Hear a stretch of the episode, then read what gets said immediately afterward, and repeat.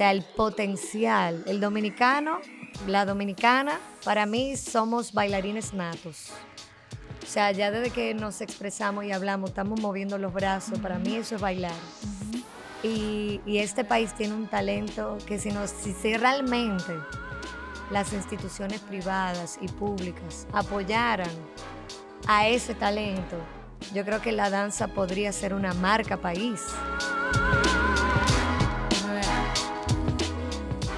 Hola amigos y amigas que nos escuchan. En este episodio conversamos con Stephanie Bauer, bailarina, coreógrafa y maestra de danza dominicana. Con ella conversamos sobre autenticidad y honestidad, el estado de la danza dominicana y el talento local y sobre su camino hacia una de las bailarinas más sobresalientes del país. Hola, yo soy Stephanie Bauer y estás escuchando Gente Brava. Gracias Stephanie por recibirnos en el día de hoy aquí en la Escuela Nacional de Danza. Estamos muy emocionados por estar aquí. Qué bueno, gracias a ustedes por visitarnos. Siempre es un placer encontrar personas que le interese este mundo de la danza. Claro, y debo decir que esa es la primera vez que entrevistamos a alguien del mundo de la danza, que es un poco curioso porque nosotros sí hemos eh, tenido la oportunidad de entrevistar a personas de la música, de la actuación, del teatro, ¿verdad? del cine, pero la primera vez que hablamos de danza. Me parece curioso porque no sé si eso demuestra también que a veces es como esa, ese arte que no necesariamente está en el top of mind de mucha gente, lamentablemente. Sí, Mira, como decía Einstein, eh, la danza, los bailarines son los atletas de Dios. Entonces, mm. muchas veces lo que pasa es que los bailarines no se ubican si son atletas, si son artistas, en realidad son las dos cosas. Wow, qué interesante. Y si tú te pones a pensar, tienes la disciplina de un atleta. Esa constancia del trabajo físico, de dormir en la noche para poder descansar y trabajar al próximo día, pero también eh, incluyen todo lo que es el trabajo del alma. Y tú vienes también de un hogar que combina las dos cosas. O sea, tu papá es muy del mundo de los deportes, tu mamá era coreógrafa.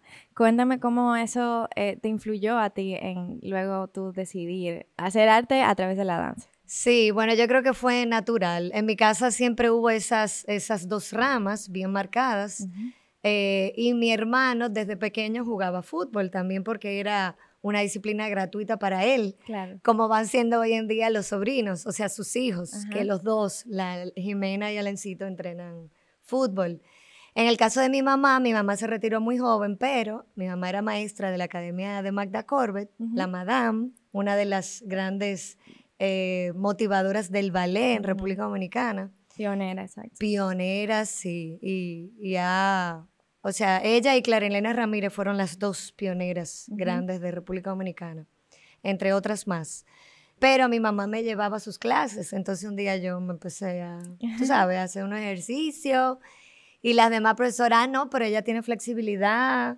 Y empecé a entrar, pero como que le cogí miedo, tú sabes. Y al final me alejé. La madame era una señora muy estricta que andaba en un bastón. Yo siempre tuve una sensibilidad auditiva entonces ella pasaba por a mi lado, imagínate con el piso de madera, y tocaba el piso. ¡Boom! Y eso a mí, ya tú sabes, sí. me asustaba. Eh, una vez se me cayó una barra en la cabeza. Yo estaba sentada viendo un ensayo, entonces me pasaron como ciertas cosas que dije, yo creo que este no es mi mundo. me alejé, me metí en hacer gimnasia olímpica y ahí me rompí la clavícula, me rompí la cabeza, y yo dije, ok, yo creo que este es el momento de volver al ballet. Entonces, sí, lo heredé por mi madre, pero luego lo decidí por mi propia voluntad de regresar y empezar con esta vida. Y ya a los 11 años, estando en el San Juan de Tadeo, yo, yo sabía que yo iba a ser bailarina. Wow. Yo sabía que esa iba a ser mi carrera. Y, qué, como que, ¿qué tipo de reto significó haber estado tan clara de que eso era lo que tú querías hacer? ¿En tu casa hubo una aceptación de esa decisión de, de una vez o eso fue un proceso? No, imagínate, mi papá es un romántico, mi familia somos, somos unos románticos. Eh, porque ¿quién iba a decir que en este país en los años 80 iba a venir un argentino y iba a decir, yo voy a vivir del fútbol? La gente se, se le reía en la cara, tú sabes. Entonces, por supuesto que mi papá y mi madre, siendo bailarina, iban a apoyar esa, esa decisión. Lo que sí eh, fueron exigentes desde un principio. Si tú eliges esta carrera, es porque te vas a fajar y vas a tener una disciplina y vas a lograr todas las cosas que tú deseas. Y en efecto fue, fue así. A los, a los 13 años me fui a estudiar a Cuba, gané una beca, eh, me gradué allá como bailarina profesional y profesora. Luego regresé a mi país, tuve un tiempo como bailarina muy jovencita en el Ballet Nacional Dominicano. Luego me, me enviaron a un concurso de Estados Unidos y ahí fue donde esta gran figura Julio Boca, el argentino, me vio bailar. Y seis meses después me llama por teléfono. Wow. Mira, necesito una bailarina. ¿Tú puedes venir a Argentina? Y yo, por supuesto que sí. Wow, pero una historia también donde, donde iniciaste muy joven. Eh, ¿Qué tipo de retos también haber dejado tus amistades en una etapa tan importante de la adolescencia? Como no es usual que una persona esté tan clara en lo que quiere hacer y también tenga la determinación y el apoyo de sus padres como para darle para allá, dejar la escuela. O sea, es una serie de retos y sacrificios que tal vez, eh, sí, se oye muy bonito, ya han pasado unos años, pero en ese momento me imagino que fue una decisión complicada. Bueno, sí. Tú sabes que uno no se da cuenta hasta el final, hasta que uno crece un poquito más y uno empieza a extrañar y uno escucha los amigos diciendo, ay, ¿tú te acuerdas de esta canción? Y tú te acuerdas y yo, eh, no. y ahí es que yo me di cuenta de que sí, de que yo había saltado una etapa de mi vida, social sobre todo, eh, que luego la recuperé y muy bien. Pero en ese momento uno, yo no me daba cuenta porque yo tenía un enfoque bien claro. y, pero sí puedo decir que cumpleaños, muchos cumpleaños dejé de ir, de mis amigas. Siempre tuve un círculo de amistad muy unido que y que le gustaba el ballet porque era la época en que las amiguitas, tú sabes. Sí, sí, sí. Así que yo contaba con el apoyo de mis amigas, cada vez que yo me presentaba yo tenía mi fan en el público, mi familia, eh, menos mi hermano que se quedaba dormido. Siempre hay uno. sí, pero esa ausencia la vi más, más grande. ¿Qué tal esa experiencia en Cuba tan joven también? A ver, o sea, empezaste a vivir sola, eh, a emprender una, una, etapa que me imagino que es muy retadora. Eh, se habla mucho de que la educación en Cuba es bastante exigente. ¿Cómo fue esa, esa transición a esa nueva sociedad, a esa nueva etapa? Bueno, mira, Cuba me ayudó a crecer muchísimo. Imagínate, yo me fui a Cuba, yo tenía 13 para 14 años. Y fue en el periodo especial, en el 1997. Wow. Yo llegué becada, eh, vivía en un albergue primero donde estaban todos los pecados y yo ahí yo no, no, no pude aguantar. No pude aguantar por muchísimas razones. La alimentación, no había forma de transporte, era muy lejos. Admiraba muchísimo cómo los cubanos del interior se podían, bueno, no tenían otra opción. Claro. Pero yo venía de un hogar con ciertos privilegios, no muchos privilegios, pero ciertos privilegios de una buena alimentación, de un lugar donde dormir cómodo. Entonces ahí fue donde mis padres decidieron que íbamos a alquilar una habitación en una casa de, la de una familia en Cuba. Y realmente hasta el día de hoy ellos son mi familia cubana. Wow. O sea, unos padres sociólogos, una hija que hace cine, que vive en Polonia, brillante, eh, un hijo que es eh, bioquímico. O sea, ellos son mis hermanos. Increíble. Es, eso me, me, ayudó mucho porque yo tenía ese sustento familiar. Imagínate, era muy jovencita. Aparte de toda esa exigencia de la escuela de Cuba, la dieta. En ese momento no había tantas, vamos a decir, conocimiento en cómo tú podías decirle a un niño o a una niña, mira, tú estás gorda, no comes este fin de semana. Entonces, tú sabes, e, e, hay una línea muy fina en tú poderte enfermar como, tú sabes, como las películas, sí. Hoy en día ya es una forma distinta de tratar. Claro. Pero yo pasé muchísimo trabajo. sí. Muy fuerte. Y me imagino que eso también construyó una resiliencia en ti que luego también te ayudó a navegar otras etapas viviendo fuera del país. Bueno, mira, cuando yo regresaba de vacaciones a República Dominicana, era la, la época de los beeper. y yo llegaba y una vez salí con mis compañeros y estaban todas con este aparatico y le escribían y yo, ¿qué? A mí me decían la chica que no iba al salón. Ya yo te puedo explicar. Ya tú sabes. Yo iba a los 15 años con mi cabello mojado. Eh, me lo secaba, parece que eso estaba de moda en esa época en Cuba. Y sí, para mí fue un extraño en mi, en mi propio país. Eso, y me pasó mucho. Y yo creo que todavía me sigue pasando, pero es algo propio de los artistas. Sí. ¿Por qué, lo dices? Bueno, socialmente tú sabes que aquí hay muchas estructuras Mm. eh, que uno tiene que encajar y como artistas, yo me imagino que a ti te pasa también. eh, lo que pasa es que hoy en día somos más. Sí, y hay como una conciencia diferente tal vez de lo que es un artista y de cómo se mueve en el mundo, un respeto diferente también. Sí, sí, hoy en día yo creo que lo valoran un poco más. Eh, y hay muchos jóvenes artistas. El cine ha aportado muchísimo. Sí. Que tú sabes que hay una, una mayor masa de, de bohemios, de personas que visten distintas, con una cierta de libertades Sí. expresivas, forma de caminar, de vestirse, de expresarse. Es una apertura diferente definitivamente. Exactamente. Luego que regresas al país, recuerdo que leí algo sobre ti que decías que descubriste que en República Dominicana no teníamos falta de talento, sino más que nada como falta de apoyo, falta de estructuras en ese sentido. ¿Sigues opinando lo mismo después de esa impresión inicial de que regresaste al país al día de hoy? Bueno, hoy en día yo lo veo desde otra perspectiva, porque en ese entonces yo bailaba. Mm, y tenía la mentalidad de bailarina. Y lo que yo veía era de mis compañeros bailarines, que quizás no habían tenido la experiencia que yo tuve de viajar, de, Ujú, tú sabes, de, de- de disfrutar todos esos teatros internacionales. Y hoy en día, como maestra, yo veo el talento de mis alumnos. Wow. O sea, el potencial. El dominicano, la dominicana, para mí somos bailarines natos. O sea, ya desde que nos expresamos y hablamos, estamos moviendo los brazos. Para mí eso es bailar. Y este país tiene un talento que si, nos, si, si realmente las instituciones privadas y públicas apoyaran a ese talento, yo creo que la danza podría ser una marca país, indudablemente, como lo tiene Cuba, Claro, como lo tiene Rusia. claro. A través de esas masas de bailarines, ellos han podido destacarse en el mundo. Y yo creo que nosotros, y tenemos nuestro folclore, que es súper rico, eh, la danza contemporánea, la danza clásica. O sea, yo creo que se puede aprovechar muchísimo. Y por supuesto, hace falta más apoyo. Totalmente. Y sí, me, qué bueno que tú lo mencionas, lo de la danza tradicional y los ritmos tradicionales, porque a veces pensamos en danza y nos vamos automáticamente al ballet o a la danza contemporánea. Pero aquí tenemos mucha riqueza también a nivel de identidad cultural en ese sentido, en, en otros ritmos que de hecho no mucha gente conoce. Eh, Quiero decir, como tú bailas merengue, salsa, bachata, que son los ritmos populares, pero no necesariamente te enseñaron a bailar pri pri o qué sé yo, eh, o el gaga o lo que sea. Como que no necesariamente tú conoces esos ritmos de esa forma. Bueno, en un momento, yo sé que en las escuelas daban folclore.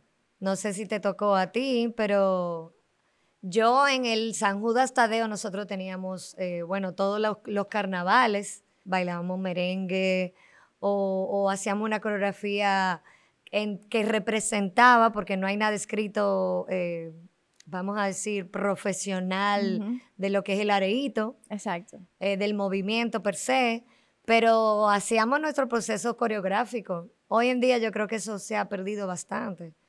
Y rescatar esa identidad dominicana en las escuelas, para mí, es importantísimo, Ujú. que eso se ha perdido. Totalmente. Estás escuchando Gente Brava. Quería volver como a preguntarte sobre la mentalidad de bailarina, porque tuviste un punto de inflexión y te no sé si eso es muy joven o, mu- o muy vieja, pero te retiraste eh, con tan solo 30 años. No sé si eso es usual en el mundo de los bailarines, pero a mí me pareció bastante joven también. Eh, cuéntame un poquito cómo ha sido o cómo fue esa transición, como de, ok, eh, fui bailarina tanto tiempo, me tengo que retirar, pero entonces mm, migras a la parte de la educación. Bueno, eso fue un tema porque yo bailé nueve años en el Ballet Argentino de Julio Boca. Wow. En esa compañía te- hacíamos 200, entre 200 y 250 funciones por año. Wow. Viajábamos el mundo, 30 días en España y teníamos 23 funciones, no solo en Madrid, Claro. Barcelona, Valencia, Pamplona, muchísimos lugares, eh, igual en Italia, Francia, viajamos a América Latina completa, incluso llegamos a venir aquí a República Dominicana. Y en una de esas presentaciones, aparentemente, yo tenía mucha fatiga muscular y me rompo la rodilla, en los ligamentos de la rodilla. Y atraveso por una serie de operaciones que nunca me recuperé. Mm, Regreso a mi país. me terminaron de operar, otra operación, me arreglaron y yo pude bailar unos dos o tres años de forma irregular en el Ballet Nacional Dominicano, porque tenía algunos dolores, inestabilidad. Entonces ahí es que yo decido dejar de bailar, porque si voy a estar bailando con tanto dolor... No tiene sentido. Entonces la directora en aquel entonces del Ballet Nacional Dominicano, Marinela Sayén, eh, me llamó y dijo, bueno, si tú no puedes bailar, ven a dar clases. Y ahí es que me convierto en la maestra del Ballet Nacional Dominicano. ¿Y te has sentido que eso es algo que también va contigo, el tema de la educación? Porque se habla mucho también que los maestros son por vocación, igual que los artistas, de cierta forma también. Bueno, en mi casa, mira, mi papá. Mi papá es maestro, tiene una escuela de fútbol. Mi mamá es maestra. Sí. Mi hermano también es maestro. o sea que estoy en un mundo de maestros y, y yo creo que sí, y se va aprendiendo, está bien. Tú sabes que todo en la vida es, no sé si 50% vocación y el otro 50% entrega y, uno aprende. Uno aprende a enseñar y eso es preciosísimo. Y me imagino que tendrá otro tipo de satisfacción también, eh, ver, ver, a tus estudiantes eh, evolucionar, crecer en el mundo de la danza. También me imagino que te llena de otras formas que diferente a, a, a tu ser bailarina, ¿no? pero yo creo que es más gratificante. Sí. No sé si es que yo me voy poniendo más eh, adulta y voy teniendo otro tipo de sensibilidad. Yo me acuerdo que en mi primera clase yo tenía 18 años, que yo impartía en una academia privada, porque aquí los bailarines tienen ese pluriempleo, bailan de 9 a 2 y de 3 a 8 imparten clases. Y yo impartía clases y eran jóvenes, adolescentes, que hoy en día son mis compañeras, pero era muy difícil negociar entre mm. la comunicación, entre la exigencia, era muy, muy difícil para mí. Hoy en día no dejo de ser exigente para nada, pero tengo otra, otra forma de comunicarme con los adolescentes. Tú sabes, comprendo más su mundo, soy más empática o al menos intento serlo. Y es maravilloso porque uno ve su crecimiento físico, intelectual, eh, espiritual y, danzario. Claro. Para mí es mucho más gratificante ver un resultado en otro cuerpo que en tu propio cuerpo. Increíble. Y, o sea, trabajando con adolescentes, me imagino que tienes mucho contacto también con las eh, expresiones artísticas del momento, la música urbana, la danza urbana. Eh, quiero aclarar que me pareció muy interesante leer que tú puedes hacer danza sin escuchar música, o sea, sin que la música te prendida. Que algo que me di, que, o sea, como que, wow, sí, yo no lo había racionalizado de esa forma, se puede bailar sin la música, pero obviamente la combinación de ambas a nivel popular y a nivel social en República Dominicana es algo muy marcado en nuestra sociedad. O sea, la gente sale a bailar, em, la expresión de me bailaron cuando chiquito, como bien acompañado de la música. Y definitivamente tú saber bailar y tener ritmo tiene como un valor social para nosotros y en la adolescencia es muy marcado. En nuestra época tal vez era bailar meren en los 15, ahora es como que saber bailar los ritmos urbanos del momento. Bueno, yo me acuerdo que cuando yo estaba en el colegio nosotros hacíamos juntadera de bailar. Exacto. La Macarena, eran coreografía con mis amigas, o sea, y con los amigos. O sea, bailamos muchísimo. Pero hoy en día sí, definitivamente es otro lenguaje. Y respondiendo a tu, a, tu curiosidad de que se puede bailar sin música, incluso se puede bailar con una música de dembow y bailar otro género, o mm. viceversa. Tú sabes que el arte hoy en día es tan diverso que uno puede hacer muchas mezclas y fusiones, y para mí eso es lo maravilloso. O sea, cómo adaptamos, por ejemplo, la danza clásica de hoy en día no es la misma que se baila hace 50 años. Totalmente. No se elevaba tanto las piernas, hoy en día los cuerpos son más atléticos. Mm. La, enseñanza de, de, la danza es mucho más completa. Antes llegaba un bailarín, se agarraba de la barra y ya está. Ahora el bailarín llega con una pelotica para los pies, con una pelotoca para los abdominales, con una liga para los aductores, con otra liga para fortalecer la flexibilidad de la espalda. Llega con una habitación de instrumentos eh, que ayudan a que esos bailarines y esos cuerpos estén mejores atléticamente. Y los niños Aquí yo a veces llego y, y, esos niños están bailando su TikTok. Exacto, que también ha revolucionado el mundo de la danza, de cómo lo conocemos. O sea, ahora un baile de TikTok es como un eh, lenguaje popular, no sé, de, un símbolo, no sé, como hablar del meme, qué sé yo, un baile de TikTok. Mira, yo tenía un campamento el año pasado eh, al aire libre en medio del campo de fútbol de mi familia y tuve como 22 niñas y los viernes era el talent show. Las niñas, por supuesto, las más chiquitas venían con coreografías, con obras teatrales, pero la más grande venían con su TikTok y hacían 20 minutos de TikTok. y yo, pero ¿qué es esto? ¡Wow! O sea, era una coreografía que todo el mundo se sabía.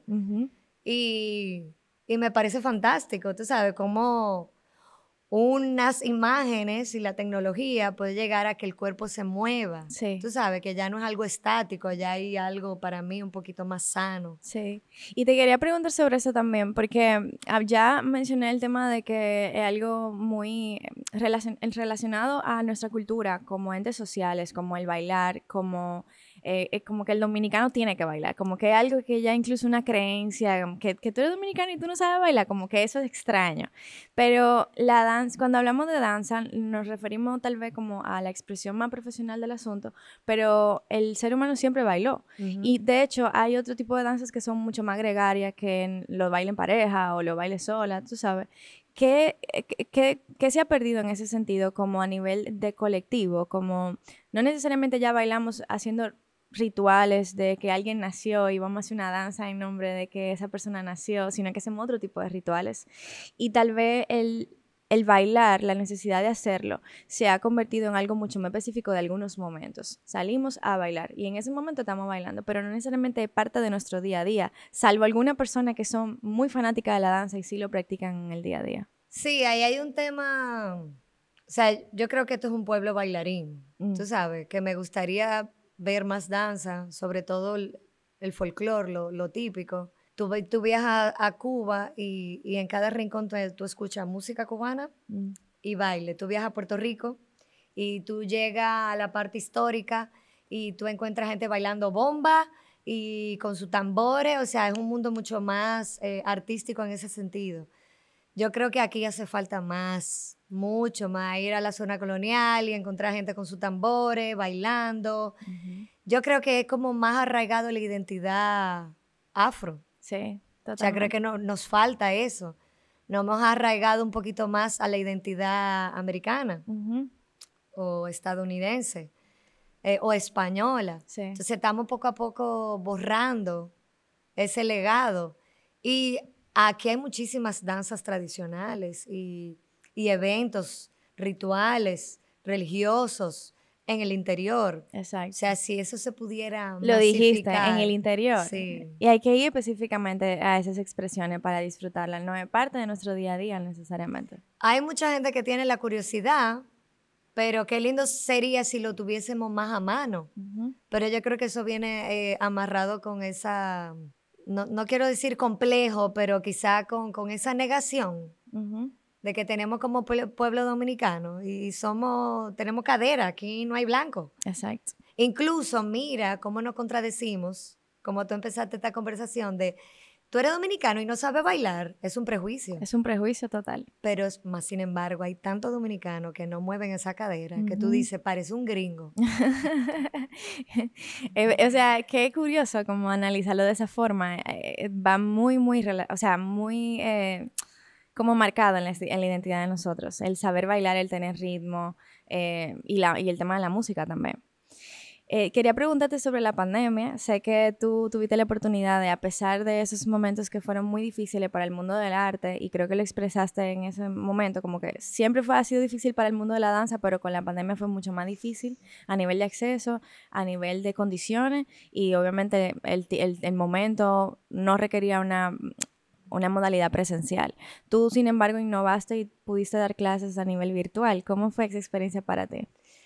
Bueno, Imagínate, yo vivo sola, en ese entonces con mi perrito, que, ah, que, murió de 16 años, mi viejito, y mi gata. O sea que yo me la pasaba conectada con un celular lo más ocupada posible. Y parece mentira que a mí en lo personal y en lo profesional yo tuve mucha salida. O sea, yo impartí clase a más de 300 bailarines en un programa de América, que estaba incluido el Ballet Nacional Dominicano, el de Puerto Rico, el de Colombia, el de México. Eh, después eh, me mantuve impartiendo clases a la compañía Danza UNAM de México.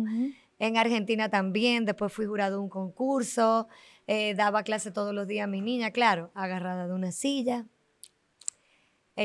con el internet que se cortaba, con la música que llegaba un poco tarde a las bailarinas y, y uno echaba boche, tú sabes. Claro, música!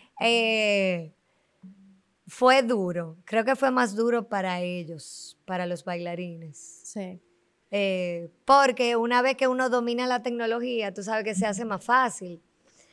Pero los bailarines, recibir clases a través de una camarita, algunos de celulares y muchos de ellos que, tú sabes, que tenía que pedir el celular a la abuela. Claro, que hay un tema de acceso también a nivel tecnológico en República Dominicana, que es importante mencionar. O hay alguno que la audio profesora, discúlpeme, es que yo, mi audio no sirve.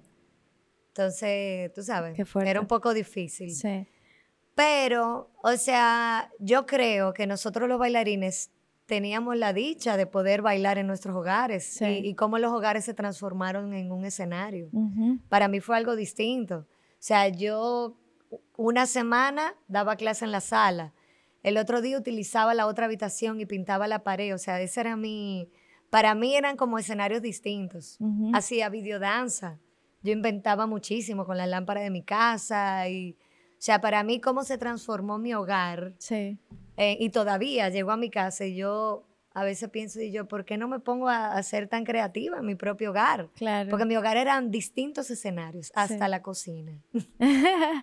y qué interesante como también ve la pandemia como algo que pudo ofrecer, otro tipo de beneficios en ese sentido, como que te llevó a, a, cultivar una mentalidad de innovación y de creatividad con lo que teníamos en ese momento. Sin embargo, también nos quitaron ese elemento de colectividad y en la danza que es muy importante, tú estás rodeado de tus compañeros, de tu profesor, presencialmente del público, de esa retroalimentación y me imagino que sí, que habrá sido un, gran impacto para el mundo de la danza también. Bueno, yo me imagino ser las artes, porque la finalidad de las artes es, una vía de expresión y de comunicación. No me imagino que hubiera sido en la pandemia los artistas sin la tecnología. Mm. Eh, porque uno se retroalimentaba de, yo daba clases online, eh, de la gente que comentaba, de la gente que veía, que aprendía, eh, los videos que uno difundía.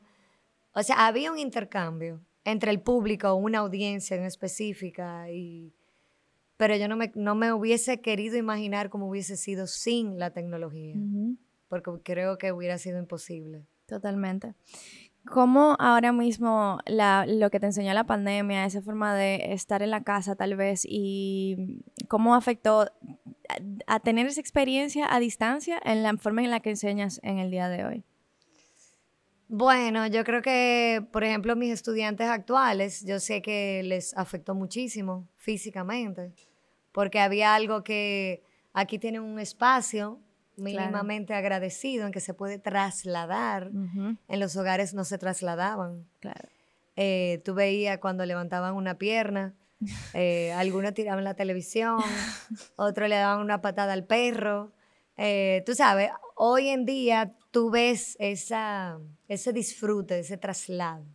Y yo misma como maestra y como coreógrafa, veo que trato de utilizar más ese espacio, como que tuve un año súper contenida y el espacio ahora es como cumple un, un, papel muy importante sí. en mi vida y yo creo que en la de su vida. Sí. Ese, ese traslado. Claro. Desplazamiento. Se podría decir que ahora lo agradeces mucho más que antes de la pandemia como uno no sabe lo que tiene hasta que lo pierde. Exacto. Eh, también te iba a preguntar cómo, cómo estudia ahora que, mm, bueno, cuando hablamos de una maestra de danza, no, no, no necesariamente pensamos en toda esa labor administrativa y que no necesariamente tú te la pasas bailando o dando clase todo el tiempo, pero ¿Qué, ¿Qué, tal ha cambiado también tu vida en ese sentido? Ah, bueno, ahora nada, tengo muchas reuniones, tengo que trasladarme a hacer otro tipo de actividades. ¿Y te gusta lo que está pasando ahora en tu vida también?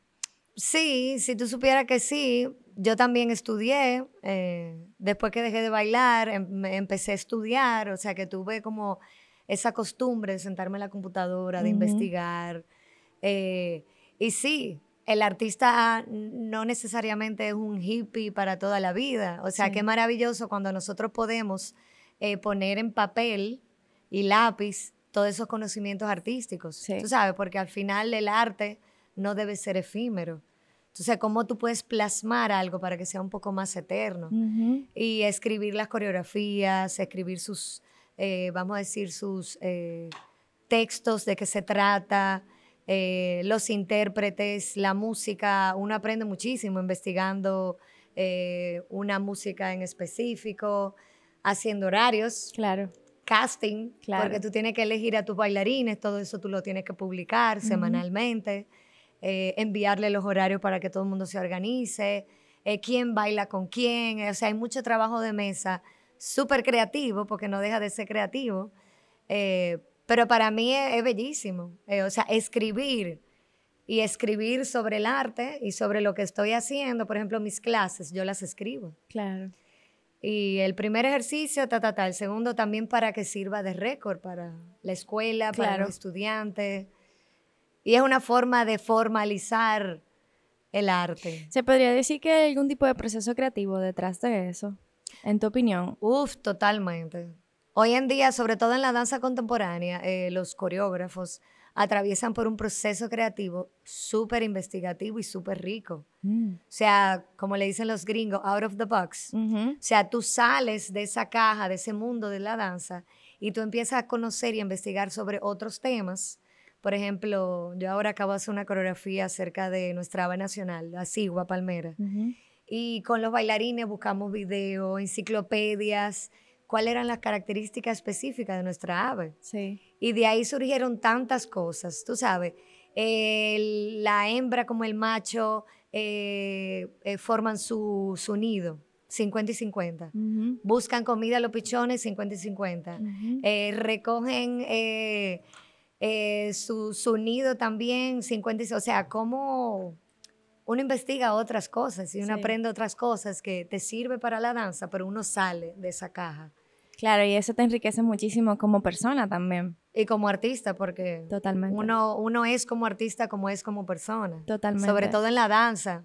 Si vieron Vals Santo Domingo, como el, el, cuerpo es transparente. Sí. No hay nada más que mienta menos que el cuerpo. Qué buena frase esa. ¿Qué tal esa experiencia también trabajando ese tipo de proyectos audiovisuales? ¿Se te presentan muchos proyectos parecidos a ese? ¿Es algo que te interesa también explorar por tu, por tu lado? A mí me encanta el cine, eh, sobre todo porque en el cine hay una persona que te trae el agüita, una persona que te pone la luz, una persona que te... En la danza nosotros somos, hacemos todo. No, pero de verdad que es un mundo creativo distinto. Eh, he trabajado en varias películas como coreógrafa, en Mosh. El proceso de Vals de Santo Domingo fue súper rico para mí, aparte que fueron mis estudiantes. Trabajé en otra eh, con, con Nashla, Bogar. Eh, y sí, me interesa mucho el proyecto de movimiento con una cámara de enfrente. es otra cosa. Es otra cosa. Pero se puede llegar más lejos. Sí. Porque la danza, ser un arte escénico en vivo, es lo que sucede ahí, ya está. En, la película, con la cámara, con la edición, hay tantas cosas que uno se puede imaginar. Es súper rico, sí me gusta. Mira, en una entrevista leí algo sobre ti. Decían que, em, bueno, te definieron como una mujer sincera que no deja que sus sueños sean opagados por el mundo. ¿Qué de, cierto ¿Qué de cierto tiene eso hoy, 2022? Bueno, yo no sé si que no sean opacados por el mundo. Es, yo era muy jovencita y por supuesto que podemos ser opacados, pero creo que intentamos no serlo. Y yo creo que de la única manera que, que no nos apagan la luz es siendo auténticos. Y la autenticidad como artista y como ser humano y como mujer en una sociedad mayormente machista, lamentablemente, eh, mantener esa autenticidad por encima de todas las cosas Yo creo que es lo que no, no, no nos va a hacer opacar la luz. da luz a los demás, claro. Pero yo creo que sí, la honestidad es parte de la autenticidad. 100%. Para finalizar, que hemos tenido una conversación muy interesante, sí, por mí, pero eh, quería preguntarte, ¿qué consejo le darías a, aquellas personas jóvenes, especialmente eh, tú que trabajas con estudiantes adolescentes, que quieran incursionar en la danza y en el mundo del arte en sentido general, pero como bailarín, como bailarina, ¿qué consejo le darías a ellos o a ellas? Bueno, mira, siempre nos quejamos que tenemos poco apoyo de las instituciones públicas y privadas. Pero entiendo yo que en este país hay tantas cosas que hacer que, que naveguen por distintas vías. O sea, el arte, la danza es tan amplia que no nos encasillemos a lo que estas eh, instituciones nos pueden brindar. Tú sabes, que jóvenes pueden emprender. O sea, pueden crecer y, ser parte de, este crecimiento de, de, la danza en República Dominicana y no bajar sus brazos y confiar más en, en su perspectiva como jóvenes. Claro.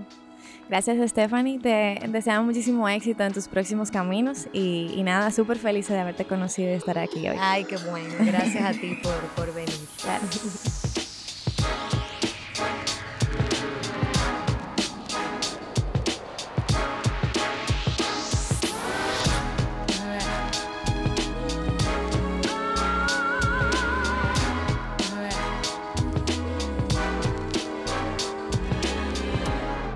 Gracias por escuchar. Gente Brava es una plataforma de contenidos en formato podcast independiente de República Dominicana. Y con tu apoyo podemos seguir creciendo y producir y grabar más contenido. Visita nuestro perfil de Patreon y entérate cómo puedes apoyarnos.